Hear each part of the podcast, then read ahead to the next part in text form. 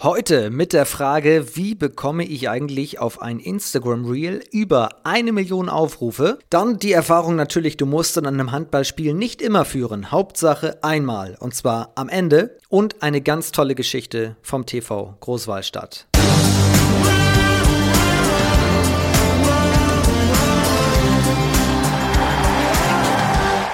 Hier ist die stärkste zweite Liga der Welt. Hier ist das Update der zweiten Handball-Bundesliga. Die Länderspielpause ist vorbei.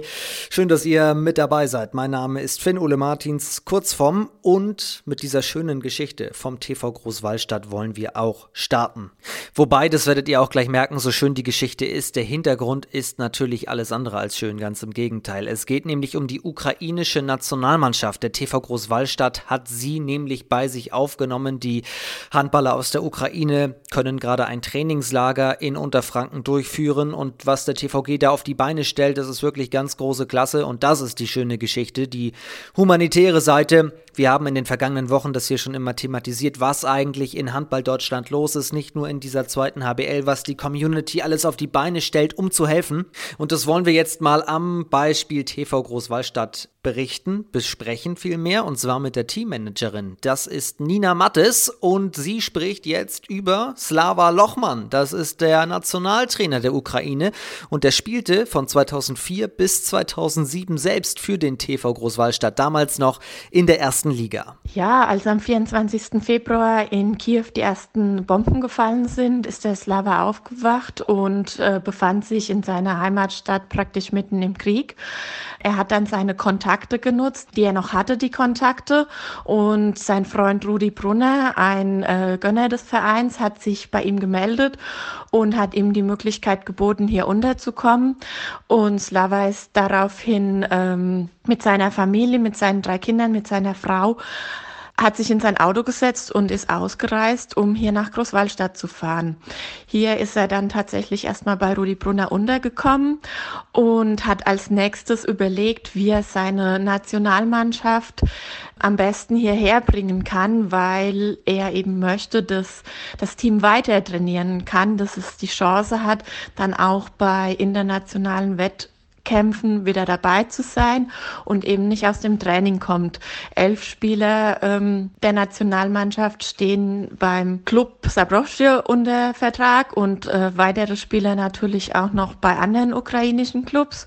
Und dann hat äh, letzte Woche das Sportministerium der Ukraine dann eben die, das Trainingslager hier in Großwallstadt zunächst für zwölf Tage genehmigt, dann auf 20 Tage erweitert.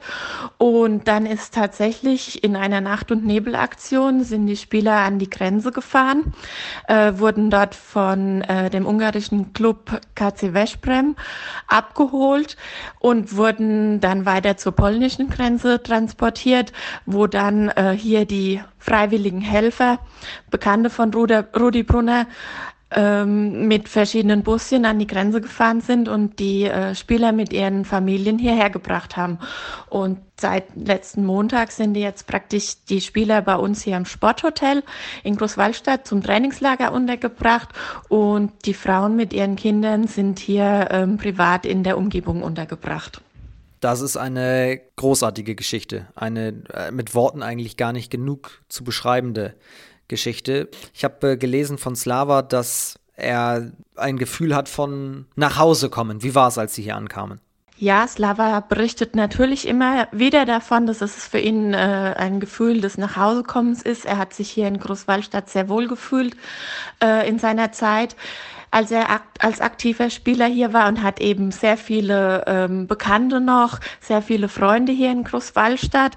Er fühlt sich hier wohl, aber das Wichtigste ist für ihn, dass er hier sicher ist, dass die Mannschaft sicher ist. Und es war äh, echt schön zu sehen. Ähm, der älteste Sohn von Slava, der Maxim, ist ähm, 14 Jahre alt, wird jetzt 15 der natürlich dem Papa ähm, nacheifert und auch Handballer werden möchte, Nationalspieler werden möchte. Der Maxim darf bei uns in der Juniorenakademie trainieren. Wir haben jetzt auch den Passantrag gestellt, dass er dann in der B-Jugend auflaufen darf. Und es war wunderschönes Gefühl für, für Slava, seinen Jungen hier wieder in der Handballhalle zu erleben, dass er seinem Sport nachgehen kann. Und auch das Lächeln auf Max Gesicht beim ersten Training, wo der Papa stolz auf der Tribüne sitzt und zuschaut, wie sein äh, Junior da ähm, in Deutschland jetzt die Bälle aufs Tor wirft, das war schon eine sehr schöne Erfahrung. Und wie gesagt, das betont noch einmal das, was Slava immer wieder uns erzählt. Er sagt immer wieder, dass es für ihn, ähm, er hat sein ganzes Leben nichts anderes gemacht, außer Handball zu spielen oder Handball zu trainieren. Und der Handball ist sein Leben. Und er kann, er hat in seinem Leben noch keine Waffe in der Hand gehabt und äh, er hat immer nur einen Ball in der Hand gehabt und er möchte hier in dem, wo er gut ist, eben im Handball kämpfen, für sein Land kämpfen und zu zeigen, dass der Sport lebt und dass es die Nationalmannschaft gibt. Und das ist, das, das wollen sie nach außen transportieren und das sieht man auch immer wieder, wenn sie Spiele machen oder wenn sie trainieren, dass, dass sie da den Kopf frei bekommen, dass da der Gedanke an Krieg ganz weit weg ist. Und das ist tatsächlich sehr schön zuzusehen. Wie sieht denn der Alltag der Spieler jetzt aus? Also ist es ein ein klassisches Trainingslager im eigentlichen Sinne? In, in, ist das möglich überhaupt? Ist es Ablenkung? In welcher Form unterstützt, äh, unterstützt Großwallstadt dabei? Letztendlich ist das Trainingslager hier aufgebaut, wie ein normales Trainingslager im Handball so abläuft. Die Spieler sind im Sporthotel untergebracht, frühstücken dort, essen zu Mittag und zu Abend. Ansonsten sind natürlich zwei Trainingseinheiten, a zwei Stunden am Tag, morgens eine, abends eine. Und zwischendrin verbringen die Spieler einfach viel Zeit am Handy, um da Kontakt mit der Familie, mit den Freunden, die in der Ukraine sind, zu halten, sich natürlich auch über die Lage in ihrem Land zu informieren. Ähm, wir versuchen natürlich immer ein bisschen für Ablenkung zu sorgen. Die Spieler sind natürlich äh, immer wieder eingeladen, die, die Spiele des TVG zu besuchen. Auch in Wetzlar waren sie am Samstag beim Spiel zu Gast. Unser Fußballverein hier vor Ort, die SV Viktoria Aschaffenburg, hat die Spieler am Freitagabend zu ihrem Fußballspiel eingeladen. Also äh, die äh, kriegen natürlich da schon viele Einladungen, die sie auch immer gerne dankend annehmen, um so auch ein bisschen eben den Gedanken entfliehen zu können. Da sieht man mal wieder, die Sportfamilie hält einfach zusammen. Aber du hast es anfangs schon gesagt, das Ganze ist natürlich zeitlich auch begrenzt. Das äh, ukrainische Sportministerium hat es für zwölf, dann für 20 Tage freigegeben. Wie geht es denn dann weiter? Oder kann man sagen, weil man weiß, wie es weitergeht? Slava hat mir heute Morgen dann erzählt, dass er mit dem Verband dran ist, noch zwei Monate dran zu hängen. Ähm, er möchte auch ähm, Jugendspieler der Jugendnationalmannschaft ähm, noch bekommen, dass die hier die Mannschaft auffüllen, weil es gibt schon drei, vier Spieler aus der Nationalmannschaft, die jetzt bei anderen Clubs in Polen oder Ungarn um, untergekommen sind, die dann auch von hier wieder abreisen. Und um eben äh, einen großen Kader zu haben, möchte er da schauen, dass er noch Jugendspieler hierüber bekommt. Und das wäre jetzt auch wichtig, dass da das Signal kommt, dass die zwei Monate noch in Ordnung gehen. Und dann geht's jetzt wirklich darum, wie können wir äh, die integrieren, können wir hier äh, Deutschkurse anbieten, damit die unsere Sprachen lernen. Es müssen dann Krankenkassen gefunden werden und, und, und. Das ist aber alles jetzt gerade abhängig, ob diese Genehmigung kommt, ob die Spieler weiter hier bleiben dürfen und um ihren Sport auszuüben und der Welt zu zeigen, dass ähm, die Ukraine für ihre Leidenschaft kämpft auf dem Spielfeld, auf dem Handballplatz. Und das sind die viel besseren Auseinandersetzungen. Da gibt man 60 Minuten alles und hinterher sich die Hand. Das sollten mal sich ganz andere noch zu Herzen nehmen. Großartige Aktion vom TV Großwallstadt. Eine von vielen in Handball Deutschland.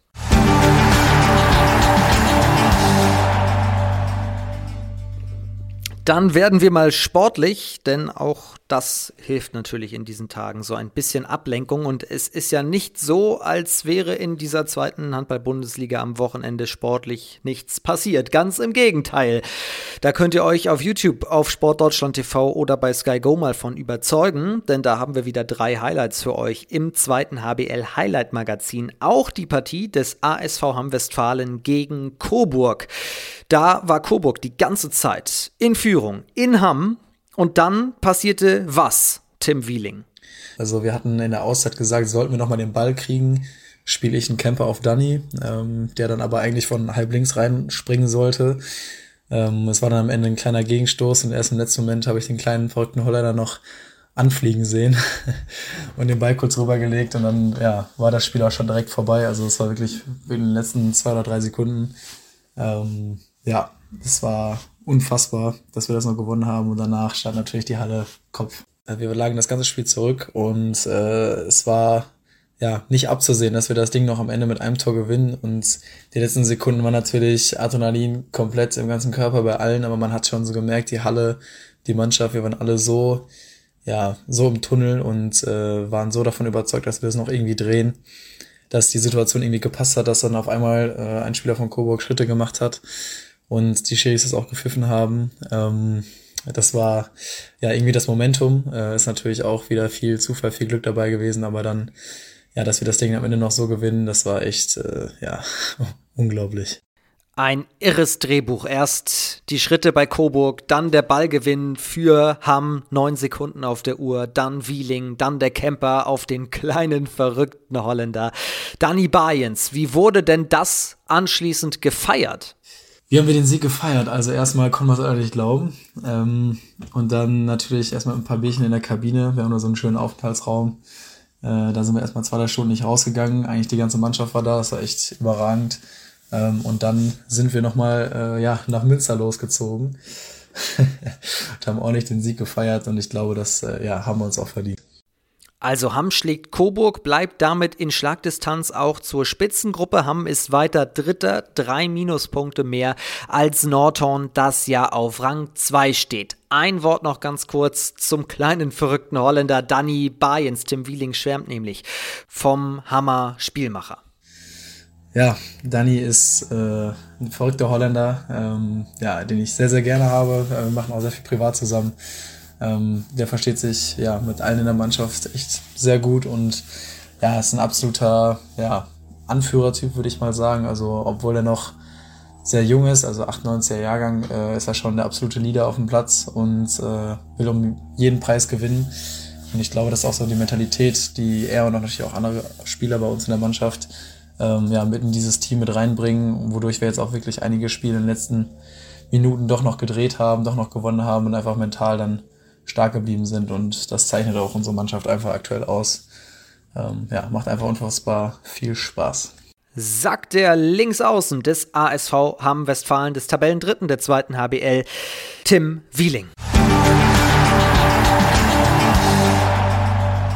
So, und wenn ihr das Tor nochmal sehen wollt, dieses tolle Campertor von Wieling auf Bayens, dann lege ich euch, wie gesagt, das zweite HBL Highlight Magazin ans Herz, genauso wie auch das Spiel, das jetzt Thema ist, nämlich der Sieg des TSV Bayer Dormagen des Tabellenschlusslichts gegen Elbflorenz Dresden. 29 zu 23 hat Dormagen da gewonnen, hat sich zurückgemeldet im Kampf um den Klassenerhalt und Jan Reimer habe ich gefragt, wo es denn Anlass zum Lob und wo eigentlich noch zur Kritik gab. Ich denke, der Sieg lässt sich vor allem erstmal über unsere vor allem in Halbzeit 1 bärenstarke Abwehr erklären. Ähm, ich denke, wir haben es geschafft, Dresden vor allem aus dem Tempospiel rauszunehmen und auf einen gebundenen Angriff wenig gute Chancen zu erlauben. Und dann hatten wir noch ein gutes Torhüterspiel zusammen. Also vor allem in Halbzeit 1, wenn wir sieben Tore in der Halbzeit kriegen, dann ist es, glaube ich, sehr schwierig für jeden Gegner uns zu schlagen.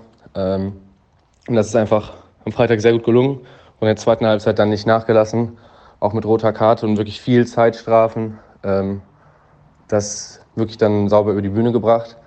Aber ich denke, ähm, ja, das darf uns jetzt zwar ansporen, aber auch irgendwie jetzt nicht zu doll beschäftigen mehr, weil ja, wir stehen immer noch ganz unten drin und das war jetzt ein super Start und wir haben gezeigt, was wir können. Wir haben die richtige Einstellung vor allem auch an den Tag gelegt und jetzt heißt es schon am Mittwoch gegen Dessau, das zu bestätigen, weil ja, auch andere Vereine punkten im Abstiegskampf. Ähm, das war jetzt das richtige Signal, aber das darf jetzt nur der Start sein und nicht irgendwie eine Leistung, auf der man sich ausruhen soll. Und das Potenzial ist ja bei dieser Mannschaft zweifelsohne da. Also man zeige mir mal bitte die fünf Leute, die sich nicht wundern, dass Bayer Dormagen da letzter ist, auch wenn sie mit 34 Minuspunkten weniger haben als Aue und Emstetten, die vor Dormagen stehen, aber auch noch mehr Pluspunkte besitzen, weil sie einfach mehr Spiele absolviert haben. Wie zermürbend ist es da eigentlich in der Phase, auf die Tabelle zu schauen und zu wissen, wir haben zwar noch Spiele in der Hinterhand, aber wir sind halt letzter, immer wieder. Da weiß natürlich jeder in unserer Mannschaft, worum es geht. Jedem ist die Lage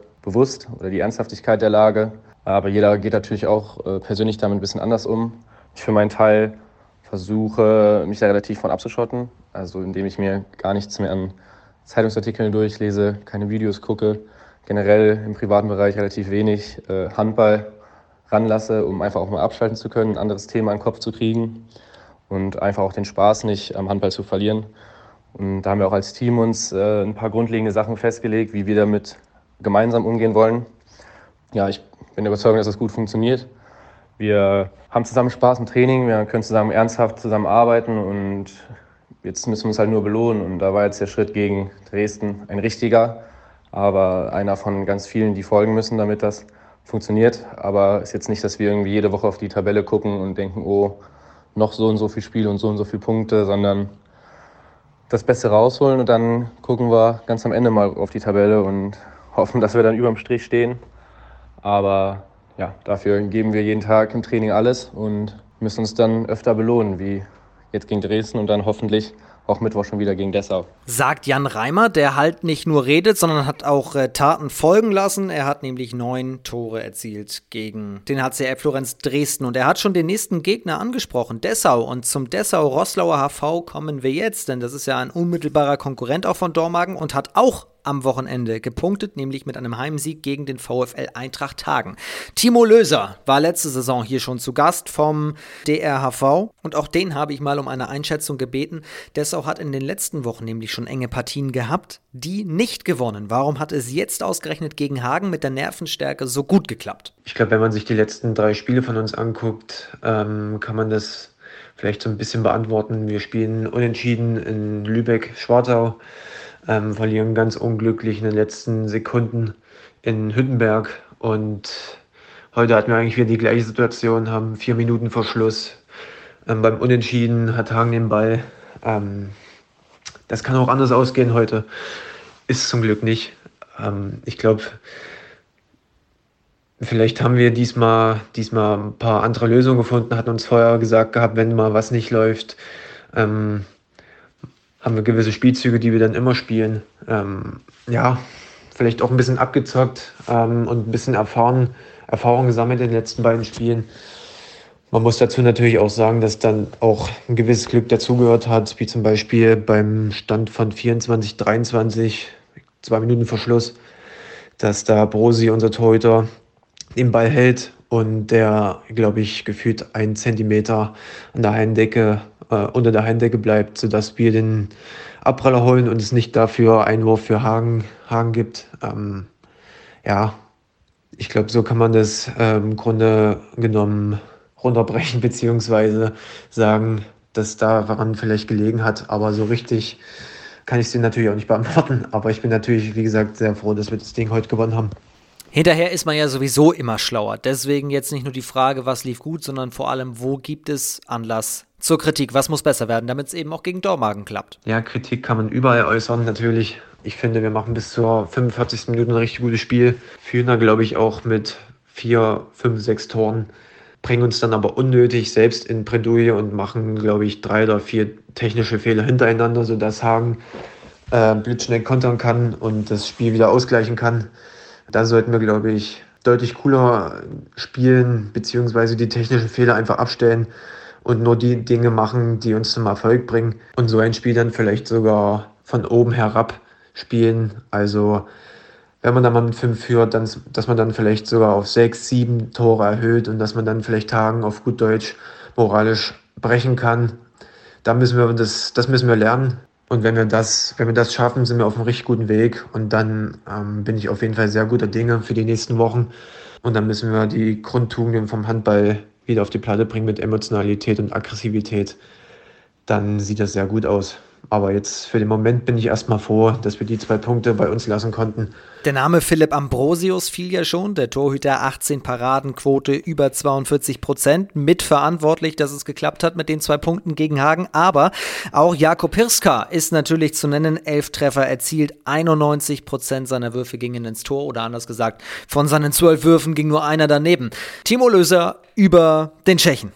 Ja, Jakob bzw. Harry genannt von uns ist, glaube ich, sportlich mit der beste Linksaußen der Liga. Wir wissen, wenn wir ihm den Ball geben, ist er zu 99 Prozent drin.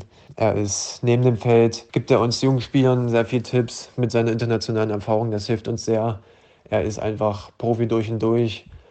Und neben dem Feld ist er auf jeden Fall auch noch ähm, richtig guter Kumpel, aber auch ein kleiner, ein kleiner Spaßvogel in der Kabine. Das tut uns allen gut wir sind alle froh, dass er bei uns im Team ist. Und ja, kurz gesagt ist Harry einfach eine Granate.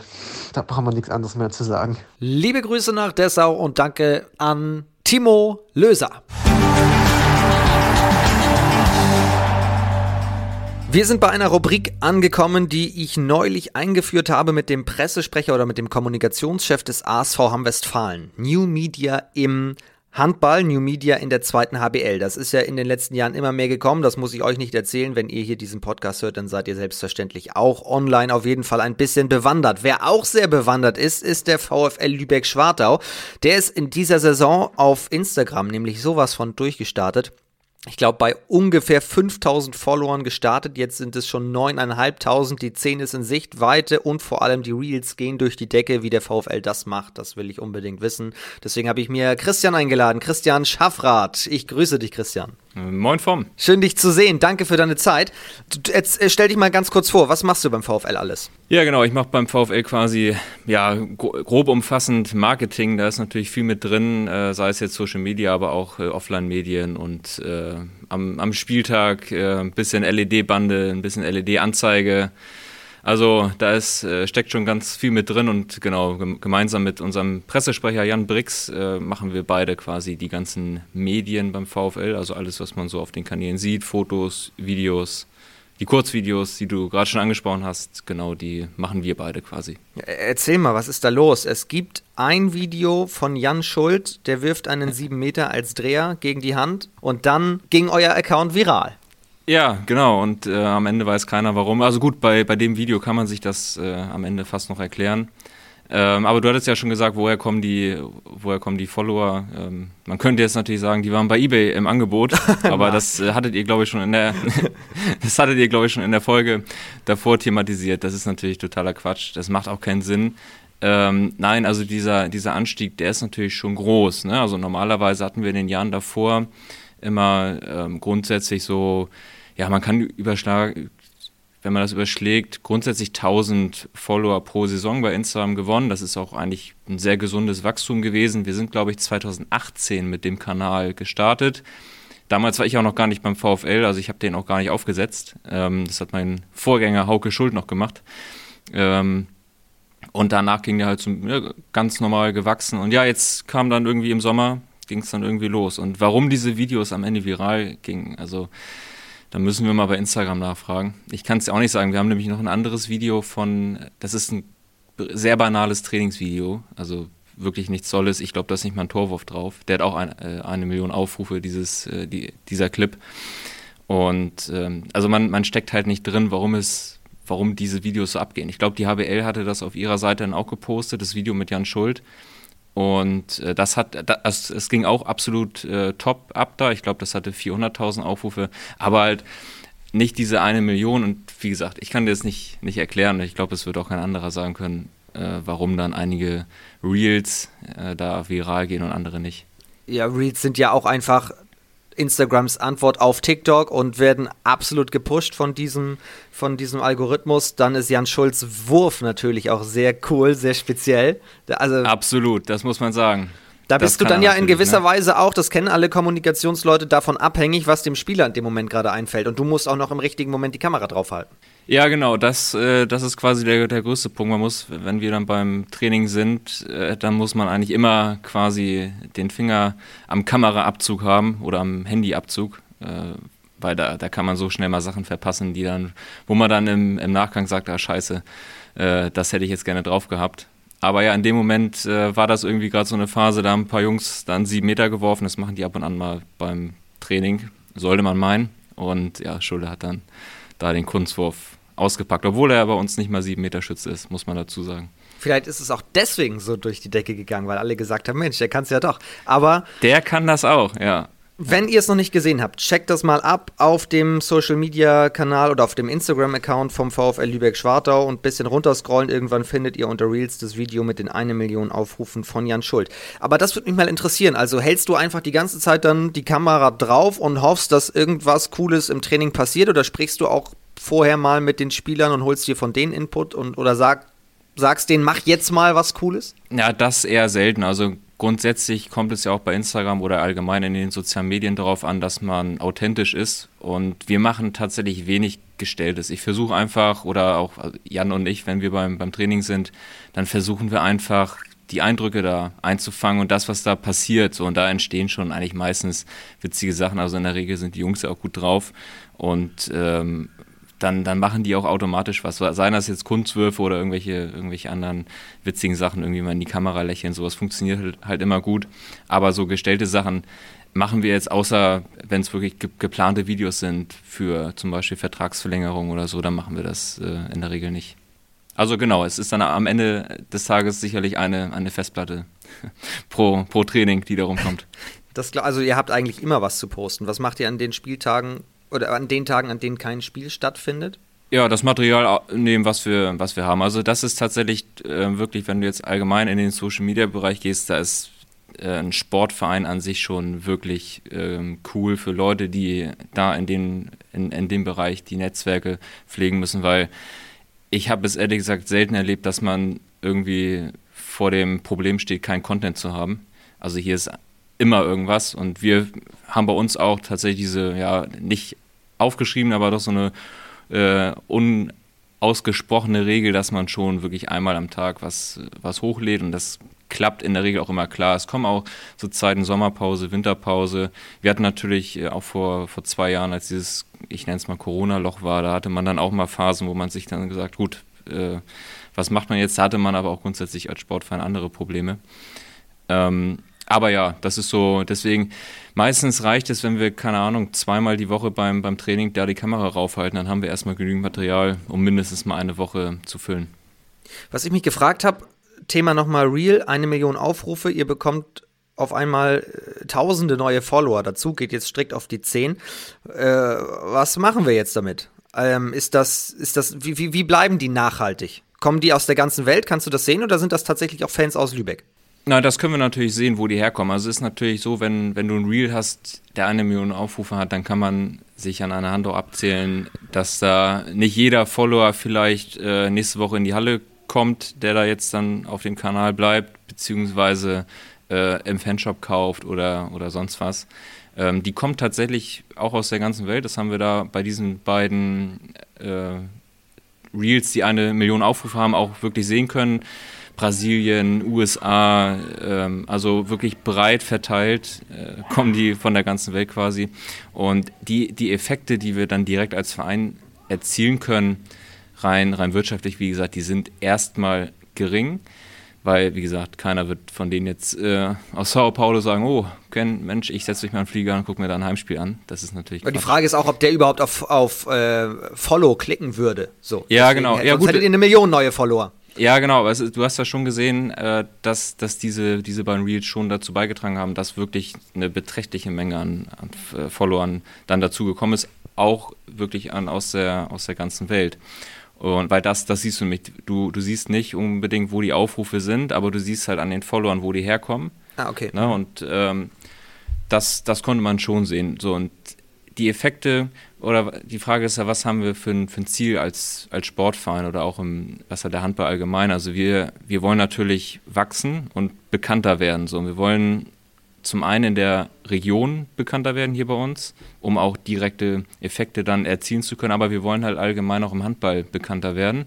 Und wir wollen aber auch, und das, das machen ja auch alle anderen Vereine mit, wir wollen aber ja auch den Handball an sich bekannter machen. So, da, da geht die HBL mit ihren Accounts ja auch voran und alle anderen ziehen mit, weil am Ende jeder Handball-Reel, der irgendwie viral geht, macht ja am Ende den Sport irgendwie bekannter und davon profitieren wir alle. Ähm, und von daher, wie gesagt, der, die direkten Effekte sind sicherlich ähm, sehr gering, aber am Ende geht es um, um, um, das große Ganze und da ein bisschen Bekanntheit äh, zu, zu erlangen, quasi auch für den ganzen Sport. Äh, wenn wir dann das mit ja, ein, zwei Kurzvideos schaffen, dann ist das schon ganz, ganz schön. Und die, die euch folgen, die wollt ihr natürlich auch halten, die wollt ihr nachhaltig für den Handball begeistern und natürlich dann in eurem Fall auch für den VfL.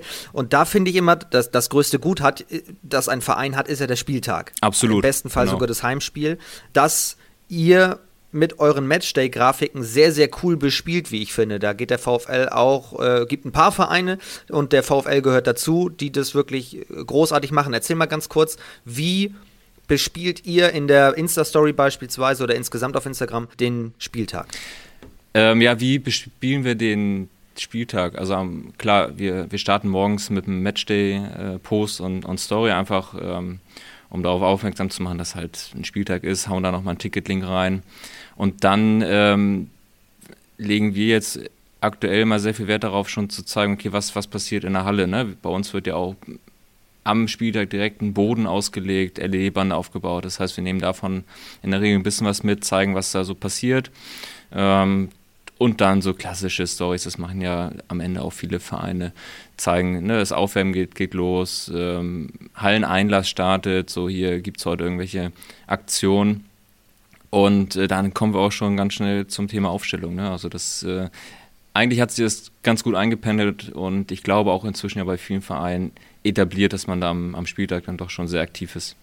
Genau, es wird immer mehr bei vielen Vereinen, wenn ich so an 2018, 19 denke, da ist das überall gerade so losgegangen. Du hast gesagt, auch ihr seid in der Zeit dann online gegangen bei Instagram. Vorher war noch nicht so viel los.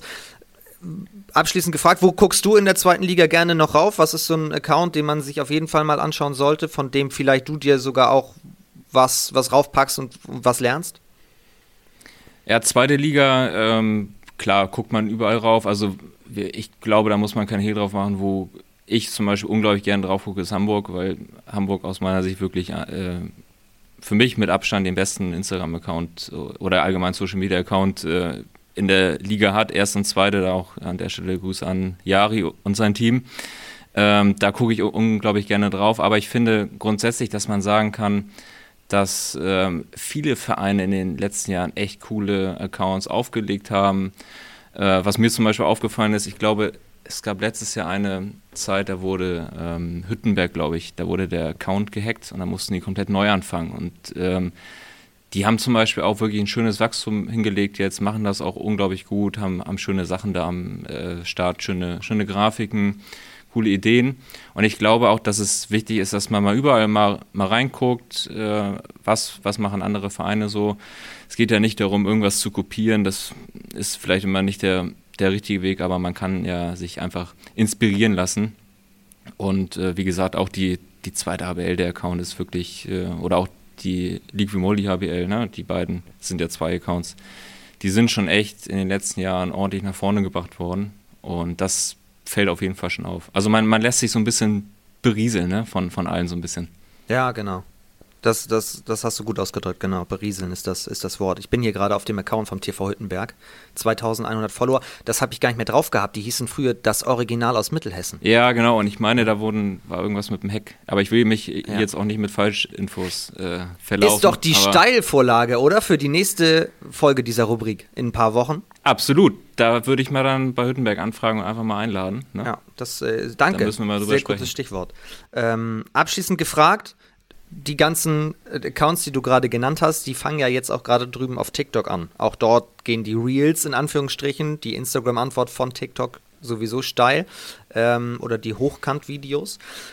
Seid ihr auf TikTok? Was macht ihr da? Wir sind auf TikTok, ähm, ich sag mal aber eher passiv. Also wir hauen da halt Kurzvideos raus, die wir auch auf ähm, Instagram dann als, als Reel spielen. Aber man muss ja auch immer sehen, dass so eine Kanalpflege und das Erstellen von diesen Beiträgen unglaublich viel Zeit kostet. So und ähm, da kann man halt auch, je nachdem, wie groß ein Verein ist, kann man vielleicht sagen, ja, hier, du, du machst nochmal TikTok, du machst LinkedIn. Ähm, aber man muss auch immer gucken, dass man sich da nicht ver, verrennt und irgendwas äh, dann vielleicht nur nebenbei macht. Und wir versuchen dann eher jetzt das mal mitzumachen quasi, aber auch nicht offen zu sagen, hey, wir, wir hauen jetzt hier auf, auf TikTok mal alle, alle weg, sondern wir machen das jetzt ein bisschen mit. Schau mal, was da so los ist. Ist ja auch ein ganz anderes Netzwerk, finde ich. Also die Community, die da bei TikTok unterwegs ist, ist ja nochmal ganz anders als zum Beispiel auf, auf Instagram. Da ist ja, die, die Interaktionen sind doch deutlich anders. Und ähm, deshalb, wie gesagt, wir machen es ein bisschen mit, wir, wir, wir laufen quasi mit, stehen da so ein bisschen an der, an der Seitenlinie und ähm, haben aber natürlich auch vor, in, in Zukunft da dann verstärkt reinzugehen, weil das muss man schon sagen, TikTok wird äh, in Zukunft, glaube ich, schon noch einen größeren Stellenwert haben. Deswegen muss man auf jeden Fall, würde ich sagen, dabei sein. Und dann lade ich dich wieder ein, wenn ihr bei TikTok das erste Video mit einer Million Klicks habt. ja, genau, das kannst du gerne machen. Christian, vielen Dank für die Einblicke, finde ich mega spannend. Keep going, geile Arbeit, die ihr da macht. Äh, bringt total Spaß, euch zuzuschauen. Ja, vielen Dank, Vom, gebe ich zurück. Ne? Mach, mach weiter und dann sind wir mal gespannt, was wir nächstes, äh, in der nächsten Folge dann von, äh, vom TV Hüttenberg hören. So ist es, da frage ich direkt mal an. Ich danke dir, Christian. Sehr gut, alles klar. Bis dann. Christian Schaffrath vom äh, VfL Lübeck-Schwartau und damit ich keine Zeit verliere und sofort beim TV Hüttenberg anfragen kann, beenden wir an dieser Stelle diesen Podcast. Wir sind nächsten Montag wieder für euch da. Würde mich freuen, wenn ihr auch dann wieder einschaltet. Bis dahin könnt ihr die Zeit natürlich gerne vertreiben mit unserem XXL-Talk von äh, letzter Woche Donnerstag. Henning Quade, der Kreisläufer vom HCL Florenz Dresden, ist in Talk Hashtag 50 zu Gast und berichtet ausführlich von seiner langen Laufbahn, die ja jetzt zu Ende geht. Er beendet im Sommer seine Karriere. Darüber haben wir ausführlich gesprochen. Ansonsten, wo hier gerade Social Media das Thema war, sind euch natürlich die Kanäle der zweiten HBL ans Herz gelegt für Feedback, für Kritik, für Anregungen oder auch Lob gerne genommen. Logischerweise lege ich euch mein Social Media Profil auf Instagram beispielsweise ans Herz vom Tastisch. Da könnt ihr gerne schreiben oder auch per Mail vom Radio vom. Das ist meine E-Mail-Adresse. Schreibt mir dort gerne, wenn ihr Ideen habt, wer mal in diesen Podcast muss oder welche Themen hier in diesem Podcast mal besprochen werden sollen. Würde mich freuen. Ansonsten habt eine schöne Woche, passt auf euch auf, bleibt oder werdet gesund. Liebe Grüße und tschüss.